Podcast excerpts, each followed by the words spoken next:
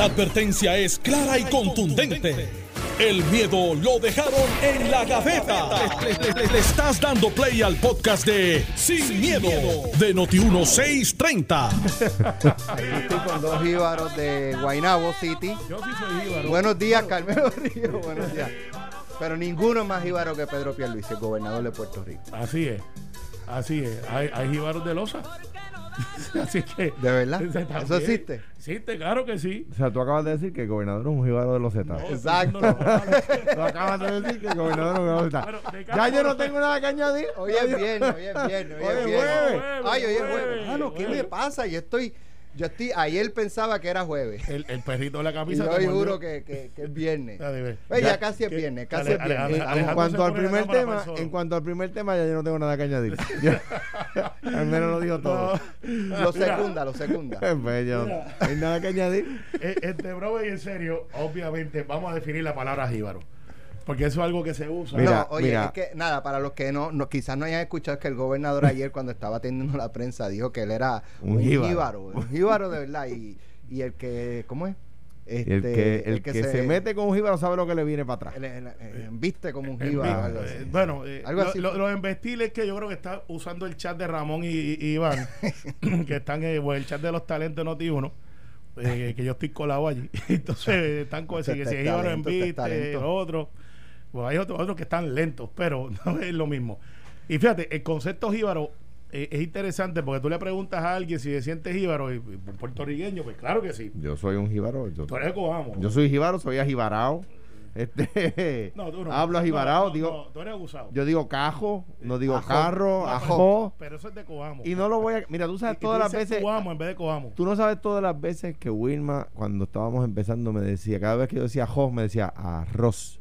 O yo decía cajo, decía Pero eso es carro. una cosa de Coamo porque Hasta- mi, mi hasta- santa como madre. No, no te creas, no te Hasta que yo le dije, mira, mi amor, no voy a cambiar, arrastro la R, no, no voy a hacer ni el más mínimo esfuerzo por Pero de mejorado. la R. Parece que ella fue. Eh, pues, pero es que tanto está la gota en la piedra. No perdió la, la, No, la no, no. esperanza. Y. Alejandro dice hoy arroz. Arroz. No. Ahora, ahora vive en Ajo. City. Ajo. Pero, pero, este brother, en serio, lo, lo que plantea Pierluisi eh, es algo que hasta que tiene que ver con la cultura, lo cultural. Para aquellos Ujú. que dicen que los estadistas no tenemos y, y renegamos la cultura, Pero, ¿para dónde tú vas con esta discusión? traje ¿Para dónde tú vas con esta No, discusión? Porque es un asunto, es un asunto, es un Eso asunto. es un vacilón que está presentando Ale. Pues yo lo estoy trayendo como un asunto de análisis, chicos, porque cuando dice yo soy un jíbaro gastado, o sea, yo soy un jíbaro de Eso verdad, es gallo, es lo que se o dice. un gallo, pues, ve, es que yo cambio las cosas. Exacto. Y, entonces, Exacto. Esto es el ejemplo de que es un jíbaro de losa. De los Z. Un No. jíbaro de los Z dice jíbaro castado en vez de gallo castado. no, lo que pasa es que yo no juego gallo, pero eh, tampoco. pero yo soy del barrio Santa Rosado, Ma- criado en, en Cantagallo. Más vale que no juegue gallo porque se busca un lío federal. Bueno, yo, yo jugaba gallitos, pero en la escuela, ¿te acuerdas cuando tú Yo también. hacías el Sí, de, de algarroba. No, tú tienes Gallito. cara de que tú traías la tuerca y la ponías al otro lado y cuando no se descuidaba, miraba y le daba con la tuerca al gallito. No. O lo ponías en gas.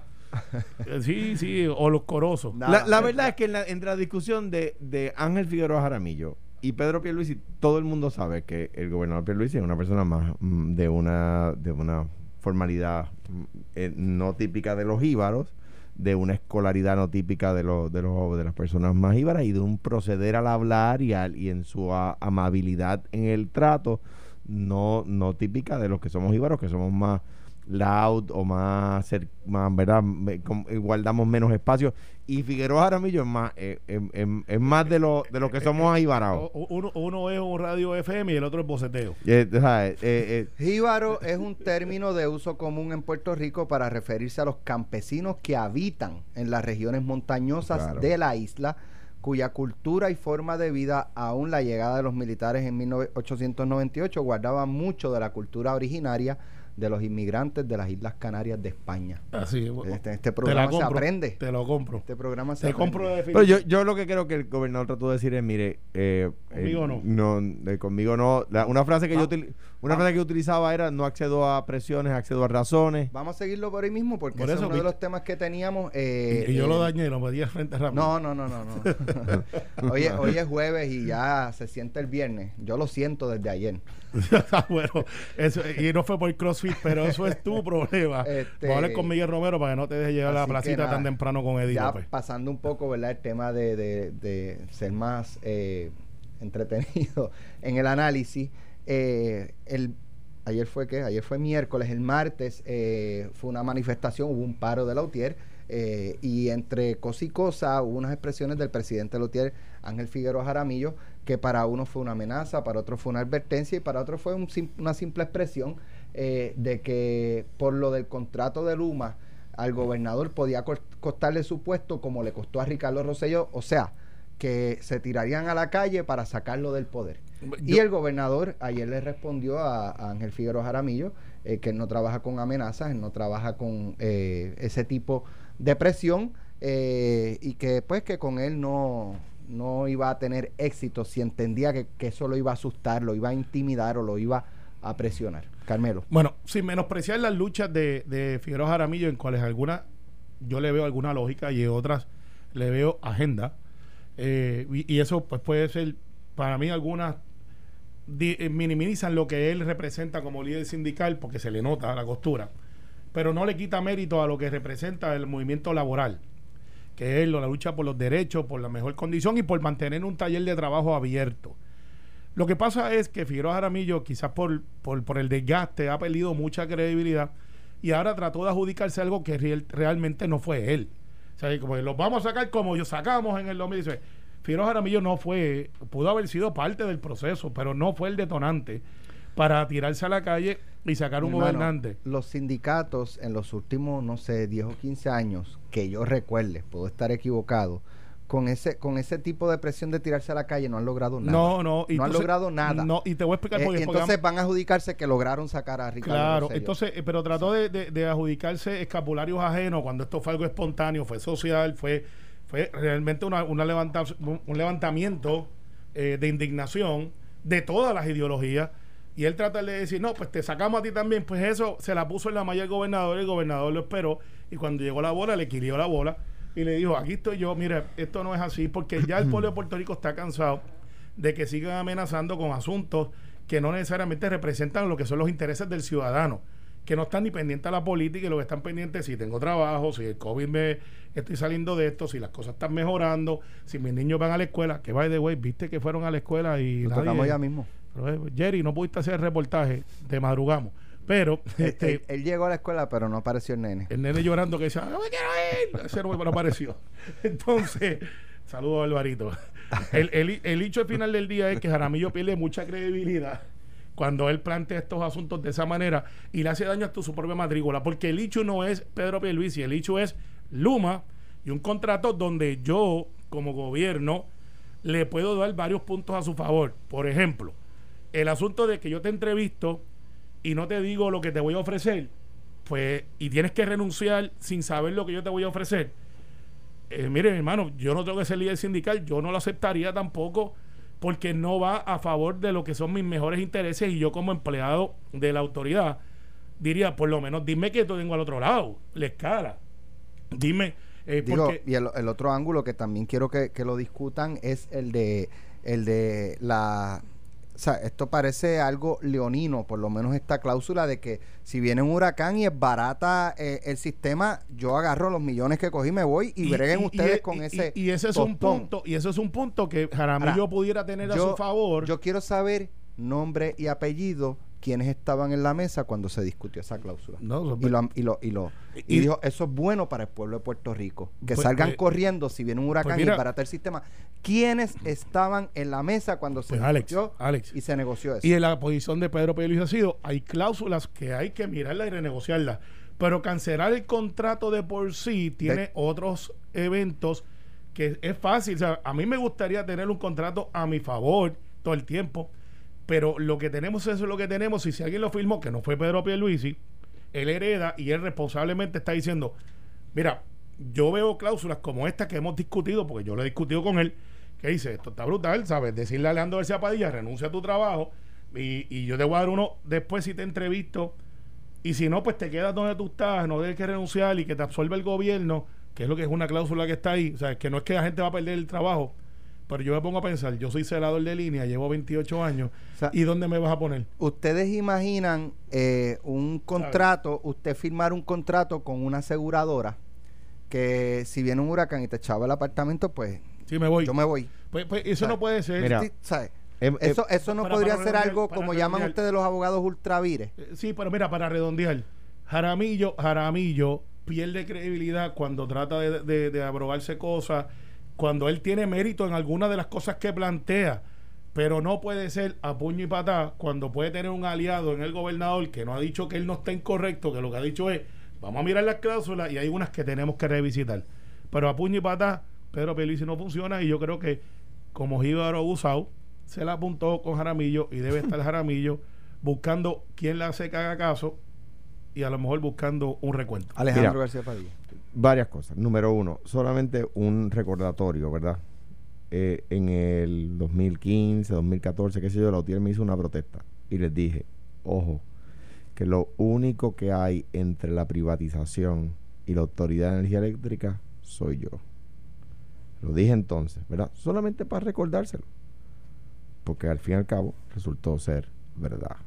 Número dos, yo no minimizaría la pelea entre Ángel Figueroa Jaramillo y Pedro Pierluisi porque ni Ángel Figueroa Jaramillo perdió ni, ni, ni Pedro Pierluisi es un jíbaro, ¿verdad? Vamos a estar claros. Pero no se trata de eso, ¿verdad? Por eso yo decía, Ángel, eh, eh, eh, Alex lo presenta al principio del programa como un vacilón, ¿no? Claro. el tema de jíbaro. Sí, para que no la es- gente también, ¿verdad? Exacto. Porque y esa es la naturaleza de este programa, Claro. que discutimos Arnulf, Se pero de una manera más. Claro. Vamos a Mi- ver. mire, eh, eh, es que me parece que el, el- el- problema que hay es que, y que ha surgido en los últimos días, que la gente está empezando a levantar la ceja, es cuando tú tienes, por ejemplo, al director ejecutivo de la autoridad diciendo, yo no he leído el contrato. Eso pone al gobernador en una situación donde el gobernador no quisiera estar.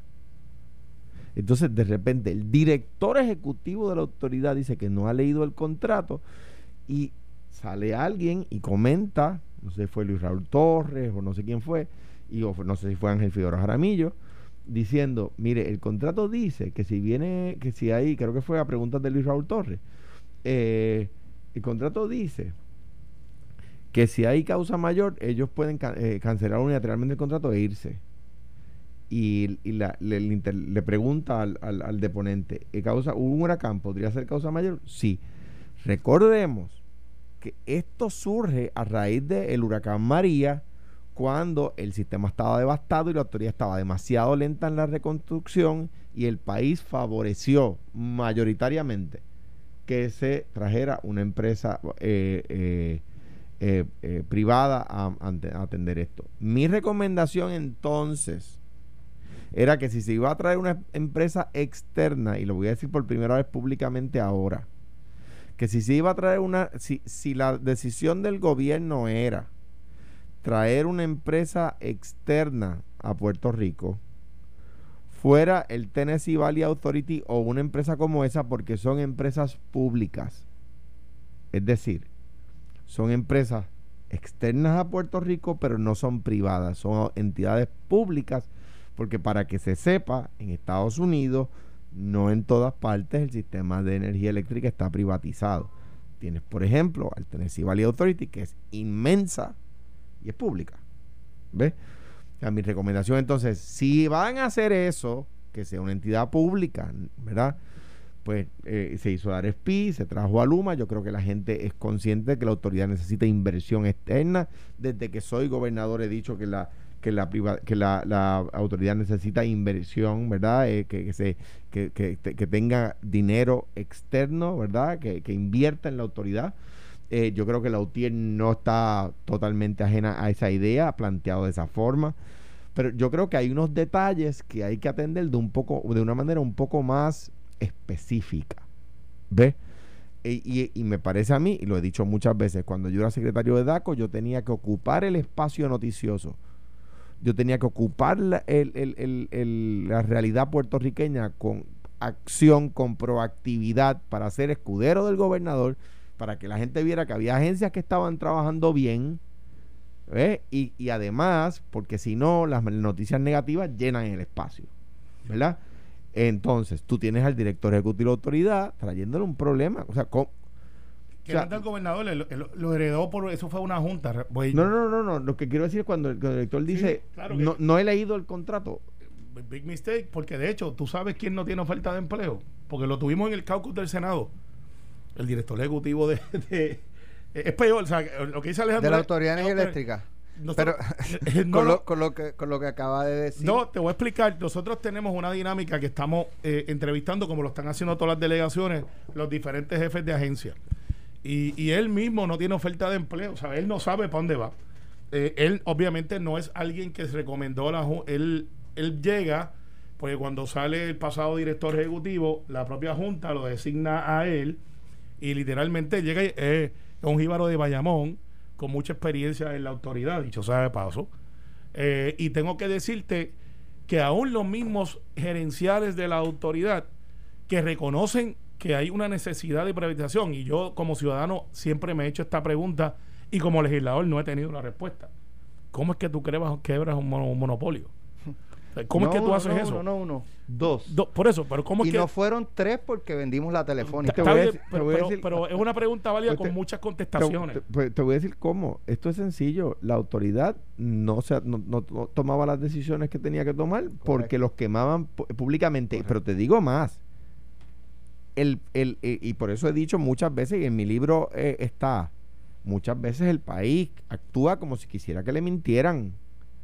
O sea, porque la gente celebraba cuando venía un gobernador y decía, no va a aumentar el precio de la luz. Mire, espera un momentito, la respuesta sincera debería Hay ser, que subir. ¿hay que subirlo o no hay que subirlo? sí, pero entonces, ¿dónde Entonces de, está? entonces, de repente, la verdad es que cuando un gobernador te dice la verdad que no te que no quieres oír, no me refiero a ti, Carmelo, o a ti, Bueno, Alex, me refiero cuando un gobernador te dice a ti, Ah, cuando el, meaning el país, cuando el gobernador le dice a la gente algo que la gente no quiere oír, antes de preguntarse si esa es la cruda verdad o no, lo linchan. Eh, digo, si quieres un, un ejemplo, pues te, te lo, te lo puedo dar, está aquí al frente Oye, tuyo. lo de las Está bien. pensiones. lo, de las pen- lo de las pensiones. Lo de la Pero deuda, sin mire, la deuda es no.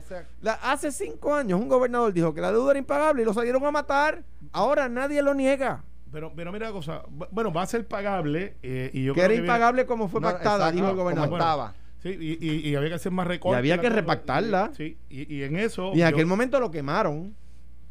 Oh. ¿sabes? Pero- lo pero- quemaron. Ah, pero no querían oírlo. Pero- Ahora nadie lo niega. Pero, pero mira, mira esto, Alejandro. Y a lo mejor estás de acuerdo conmigo en esto. Perfecto. Lo que pasa es que si tú tienes un monopolio y tú tienes realmente, o sea, yo no tengo otra opción, no había todavía placas solares por ahí, y si habían eran muy pocas y, y eran inaccesibles. ¿Cómo es que entonces tú no renovaste con tecnología? Y en esto Eduardo Batia y Larry Selhammer siempre fueron como que la voz cantante.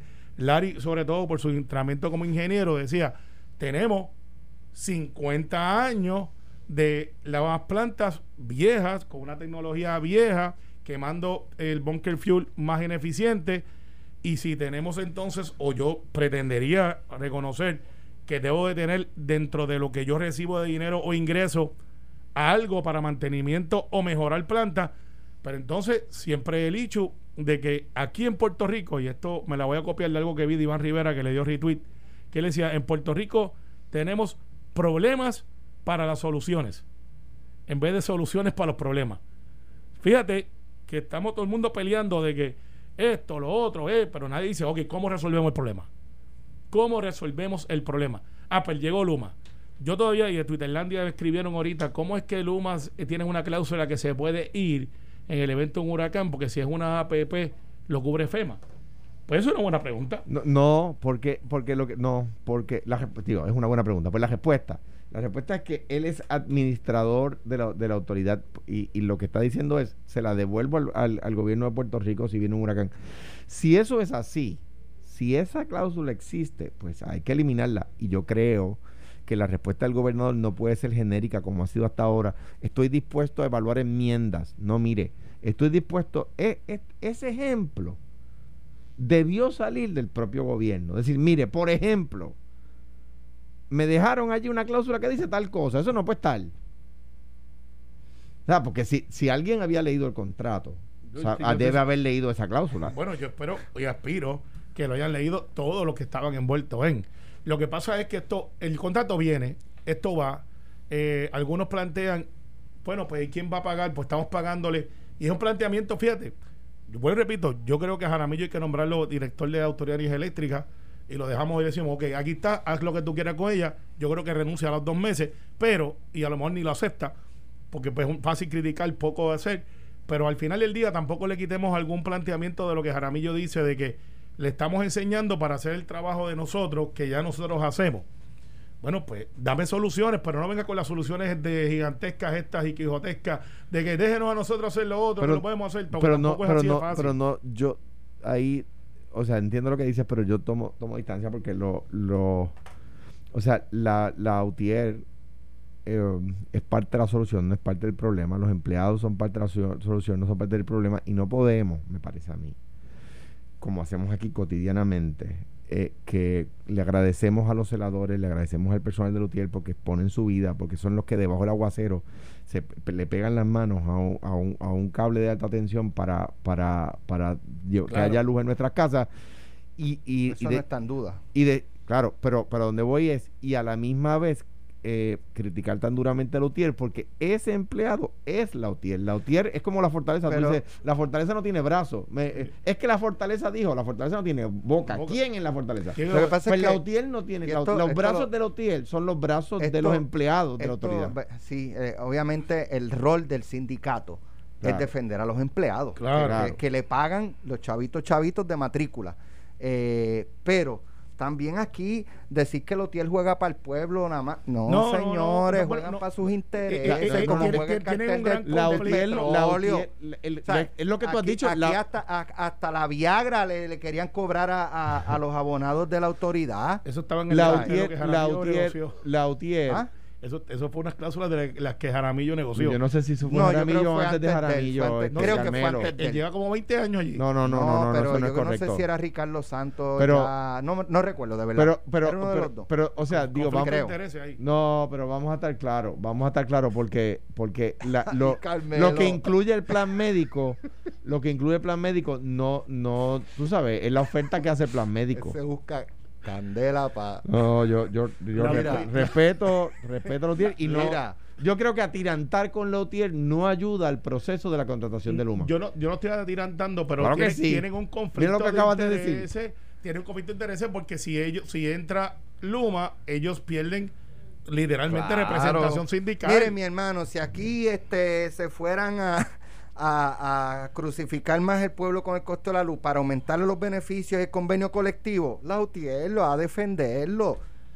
Eh, y, ahí es que se equivocan porque el movimiento laboral lo que debe considerar el discurso al aire va a ser distinto. No, nosotros representamos lo que debería representar la unión es mantener el taller abierto abierto y eso yo lo comprendo y la organización pero han perdido el norte y hasta tienen agendas políticas y ahí es que fallan Vamos a la pausa, pero cuando regresemos vamos a coger una llamada para que se inscriban en el concurso del estímulo económico de Déjame llamar, mañana la gasolina está cara y déjame llamar a mí. Mañana, no, no, no, no.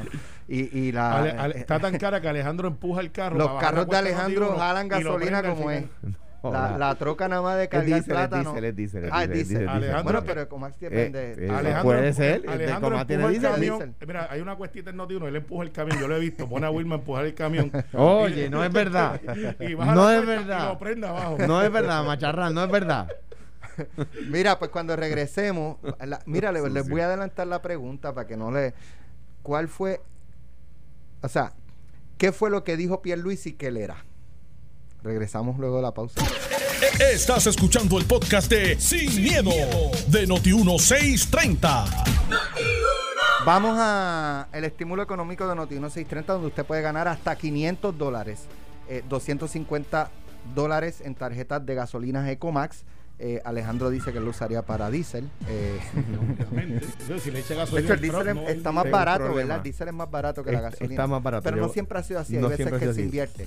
Eh, y 250 dólares de una tarjeta de Vanilla Gift Card para que usted compre lo que le dé la gana, donde le dé la gana, que acepten tarjeta Visa, y Mastercard, que eso es bendito, hasta en colmaditos hoy de, la esquina aceptan. Donde quiera tarjeta. Así que la pregunta es bien sencilla y si el que la conteste correctamente queda inscrito para el sorteo de mañana donde vamos a regalar 500 dólares y vamos a hacerlo aquí en Sin Miedo.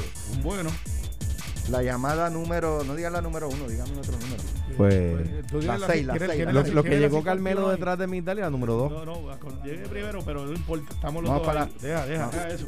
No te pares ahí. ¿Cuántos cabilderos quedaron de Ah. pie? ¿Cuántos cabilderos quedaron de pie? Tres, Seis. Tres. tres, Vamos para Seis, Tres. seis, seis, tres. seis. Noti uno, buenos días. Buenos días, ¿Quién me habla? señora Doris. Para, habla. para el Doris. concurso, ¿verdad? Sí, Escuchó la pregunta, ¿verdad? sí. Ok, pues voy a hacerla de nuevo para que usted la conteste. ¿Qué dijo Pedro Pierluisi ayer que él era? Yo soy un... ¿Un qué? Yo soy un jibarito. Un jibarito, Ah, un eso jíbaro. Eso, eso fue lo que dijo Pedro Pierluisi en el día de ayer. Así que no se me retire de línea, que le voy a pasar con eh, eh, ese mente maestrado. Re- rejuveneció. Rejuveneció, rejuveneció. Se metió en, la- en los baños de Cuamo, allí en, la- en las aguas termales. Oye, eso hay que abrirlo pronto. yo- El- Así que ya, ya le están abiertas. tomando la información a la amiga para que mañana esté pendiente y aquí en Sin Miedo vamos a regalar 500 dólares. Así que Son buenos. todos pendientes a Noti1 630. Bueno, eh, luego de las vistas de vistas de interpelación eh, que se que pareció convertirse en una de confirmación cuando la Cámara le, pide al Senado que cuelgue a la Secretaria de Educación Elba Ponte Santos, eh, José Luis Dalmau, eh, creo que no sé si fue provocado por eso, pero dijo, no, no, señores, vamos a esperar que empiece las clases, porque lo que se planteó a raíz de lo sucedido en la vista es que esta señora no, no iba a tener la capacidad para empezar las clases presenciales en marzo. Eh, aquí se- eh, los, eh, organizaciones, líderes de organizaciones sindicales dijeron esto va a ser un desastre, no estamos preparados, este eh, es muy riesgoso. eh, comenzaron las clases ayer, todo corrió bien, ¿verdad? Este, Dentro de puede- expectativa. Puede, puede haber algo que haya fallado en un sitio que otro, pero en términos generales corrió todo bien y entonces pues ya como que no tocan el tema de, de la confirmación de la secretaria, si la deben colgar o no. ¿Qué les parece a ustedes el inicio de clases y, y ustedes entienden que esto eh, debe tomarse seriamente en consideración a la hora de evaluar si deben confirmarla o no? Carmelo, tú Mira, como portavoz ¿qué- alterno del ¿Cómo, PNP. cómo, cómo es que dicen aquí en Noti1? que usted le di es más, vamos No, a no, hacer, va- déjame, ¿cómo- cómo hacer- dicen en déjame Noti1? hacerle una pregunta. ¿Qué le dice usted hoy a Henry Newman? Las noticias cambian. Entonces te voy a explicar. Adelante. Fíjate, eh, cuando nosotros empezamos a hablar aquí, yo siempre dije que estaba a favor. Porque Henry porque- Newman está en contra. O, bueno, o y- cambió. Pero, pero puede cambiar de opinión. ¿sabes? Porque es justo. Es justo tú rectificar y, y es justo también si también quiere decir, no, todavía sigo en contra, pues es su perspectiva. Lo que pasa es lo siguiente. tú tienes un sistema escolar que estaba colapsado por un año, no porque no quisiéramos estar, es que no podíamos y, y con lo que conlleva eso, sin dinero, eh, crítica constructiva, debimos haber reconstruido muchas de las escuelas eh, con algo con lo que hubiésemos tenido, pero es fácil decirlo, más difícil hacerlo. Al final del día yo siempre dije que la confirmación de Elba Ponte no era en la interpelación a destiempo que se dio en la Cámara. Y eso yo creo que ya el pueblo lo adjudicó. Era el inicio de clase, y lo dije aquí en Noti1, yo si fuera José Luis Dalmao, y como él y yo somos más o menos contemporáneos al momento que entramos al Senado, él entró cuatro años que yo, la experiencia te dice... Antes. Eh, él lleva cuatro 2000. años más que yo. José Luis va para En el 24. Sí, yo entré en el 2004. Y entonces tú dices, pues déjame esperar que ella venga, a ver si ya puede abrir o no abrir. Y si no puede abrir, pues entonces yo tengo ahí en la, la carta de presentación de que su entrevista fue su desempeño. Porque el Vaporte lleva menos sesenta y pico de días. ¿Qué es lo que ha pasado? Pues lo que ha pasado es lo que tenía que pasar. Que empezamos las clases. De hecho, a- en Puerto Rico este es un tema. Pero a nivel mundial están abriendo las escuelas y el presidente Biden y los estados están diciendo, vamos a abrir las escuelas, vamos a abrir las escuelas, y ya se han abierto escuelas. Ya hay colegios privados. Y miren que Jerry fue ayer a buscar un nene llorando por todo, por todo el área metropolitana. Dicen que hasta le metió el pie a un nene a ver si se caía para poderlo grabar. Y los nenes estaban contentos porque eso es lo que habíamos planteado. Y los maestros, ¿verdad? Que dan clases eh, más, ahí- más allá de la- de- del liderato sindical querían también Sí. de lo que de lo que se vio ayer estaban deseosos de comenzar a dar es clases un re- presenciales de tener ese contacto Eh, con su, con sus estudiantes que se convierten en parte de su familia Sí, extendida entonces tú tienes los de cuarto año, que son los que, la, la fase que, que todo mundo dice, ¿por qué los de cuarto año sí? Y de los de kinder hasta tercero. Mire, porque una de las ilusiones más grandes que usted tiene en su vida es cuando usted se gradúa de high school. No todo el mundo va a la universidad. Y esa compenetración que usted existe de, de, de- de amigos que uno hace de por vida. Estoy seguro que en Balvanera ya en, en Claro, tú por tienes supuesto, amigos. Tenemos hasta un, un chat ayer. Estábamos Pues, y, y yo tengo uno de mi alma mater aquí de los Bisontes, aunque yo me gradué en Florida, eh, pero o sea, esa- esa- ese bonding es de por vida. Entonces, le estábamos robando eso, no porque quisiéramos, pero a esa, a esa juventud que dice, mira, no tuve sino el prom, no voy a tener mi año senior, Dios, es, es, es un logro. Y yo creo que eso, además, cuando tú mires los riesgos de la salud versus el riesgo de los otros vertientes, ciertamente Debe ser es más este, beneficioso este, lo que ocurrió ayer y lo que puede ocurrir de aquí a su confirmación, ¿verdad? Porque puede ser que esta semana arrancó de una forma y la semana que viene cambie de otra. Pero debe ser el manejo de este inicio de clases presenciales lo que más peso deben tomar en la legislatura para confirmarla o Pues colgarla. claro que sí, porque después de todo. Más allá de allí si, si, si a- comunica, si este si hace pausas en su hablar, si, Estipulado si tenía un, Mira, apuntador o no. Estipulado que hubo una mala estrategia en aquella, en aquella vista, que también fue una estrategia mala de Tatito Hernández, que le ha explotado en la cara, porque ahora la opinión pública se ha vertido a favor de Elba Ponte, pero no porque Elba Ponte eh, es lo que representa Elba Ponte, que es el sistema de educación que tiene que empezar, y ya tú ves que ya no hay un issue, ya esto el Joaquín no se escucha, porque de lo único que acusaban, acusaban a Elba Ponte es que había nombrado un comisionado PNP, como si no hubiese pasado anteriormente con puestos de confianza de los gobernadores, que por lo general tienen gente que son afines a su política pública y muy posible hasta militantes. Mira, eh, eh, varias cosas. Número uno, yo creo que la, la ausencia de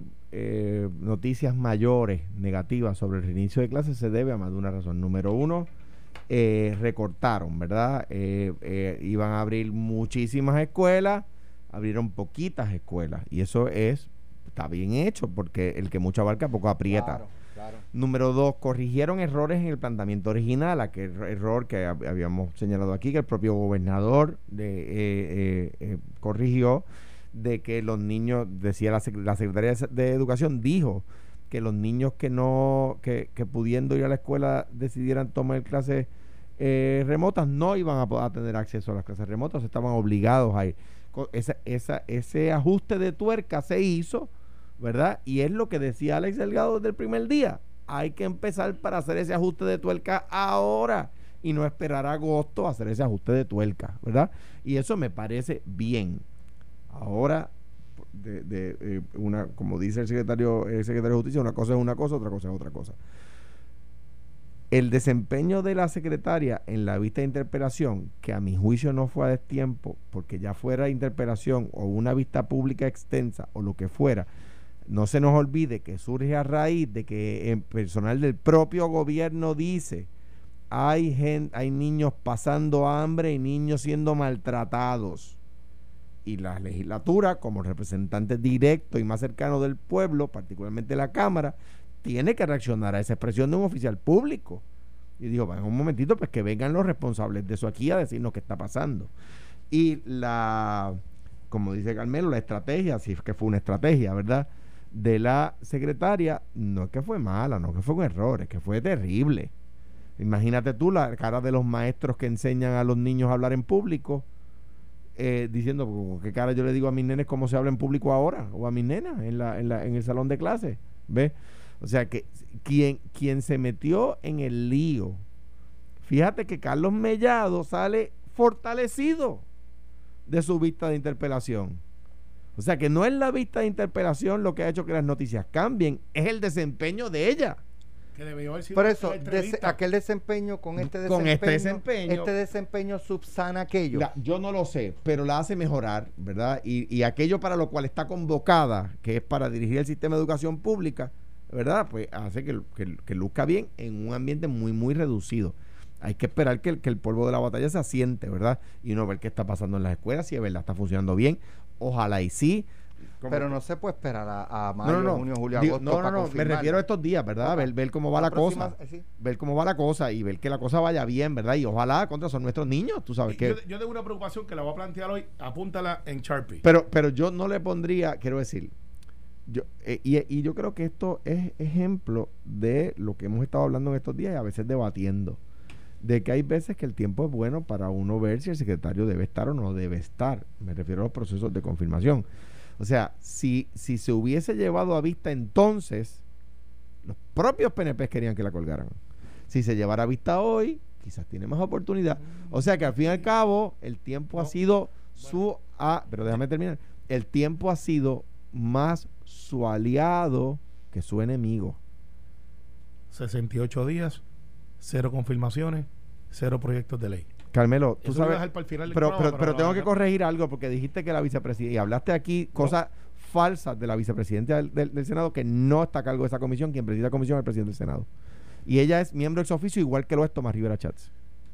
68 días, cero confirmaciones. Responsables, no de son ley. irresponsables como fue el Senado PNP, Cero Carmelo. proyectos de ley. Acuérdate, acu- es que ya, ya, te- 68 ya yo te desmentí en esa, Carmelo. Cero. No, yo no voy a tomar eso livianamente. Pero ¿cuántos habían confirmado en el 2017? Todo, ya, No, pa- eh, ya todo. Sí, vos- todo, la- sello de goma, eh, cuando mira, el senador no, era sello de goma. no, sello de goma no. Cuando el Senado era PNP y el gobernador era estábamos- popular, mira, ¿qué Pues, pasó? Pues agarremos, no, no, agarremos el correcto. 2000, eh, No su administración. 68 días, ¿cuántos habían confirmado? A, a esta época, algunos. por eso. Sí, y tenían proyectos de ley.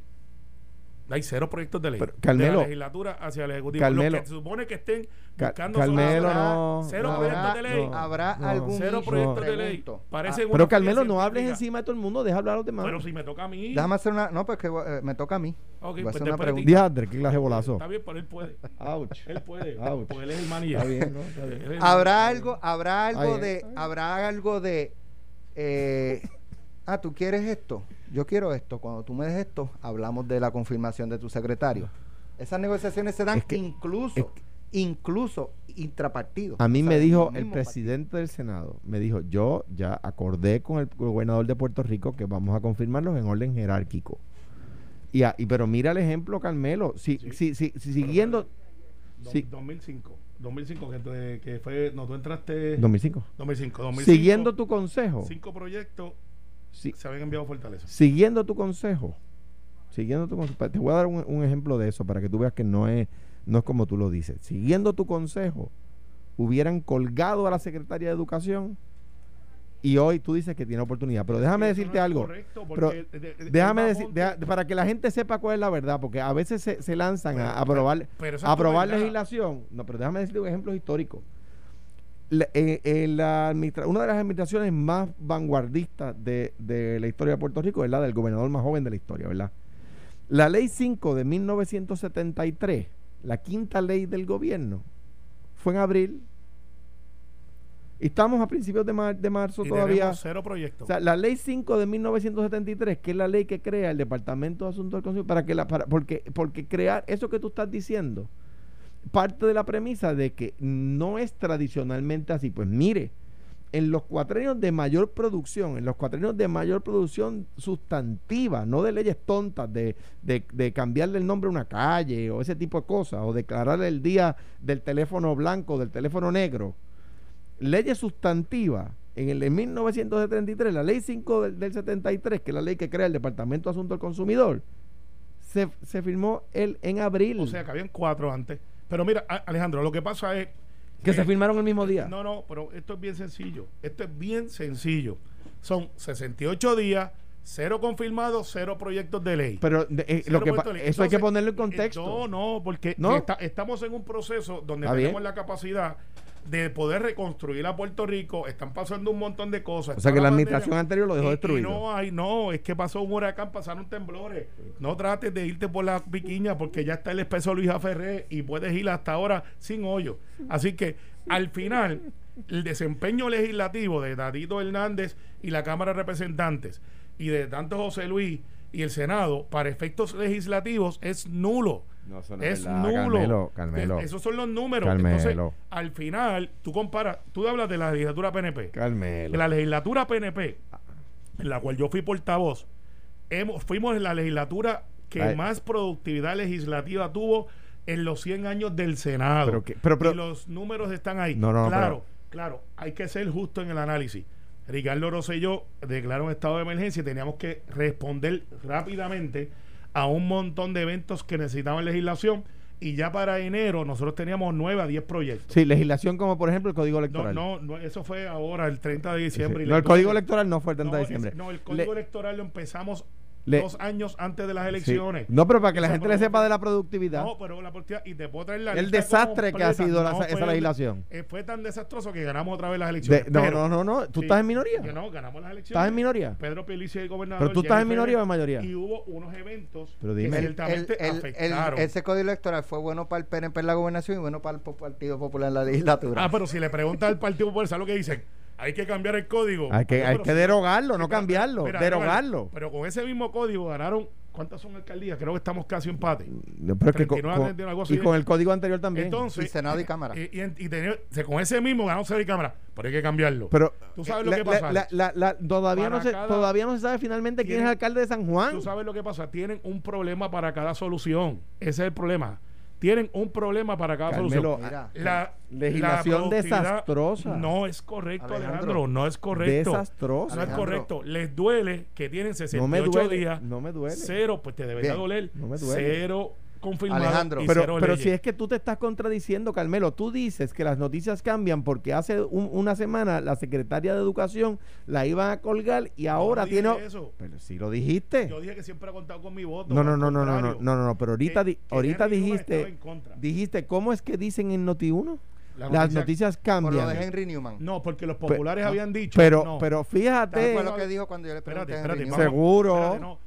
Quien dijo que se colgaba, que le envió una orden de cese y desista fue Tatito Hernández y la Cámara de Representantes, que le enviaron una carta diciéndole tienen que colgarla. Y en este programa yo dije, ¿desde cuándo acá la Cámara confirma a la Secretaría y en de este programa tú dijiste, y yo también dije, y Alex dijo, que la prueba de fuego de ella iba a ser la reapertura de las escuelas, ¿verdad que lo dijimos? Sí.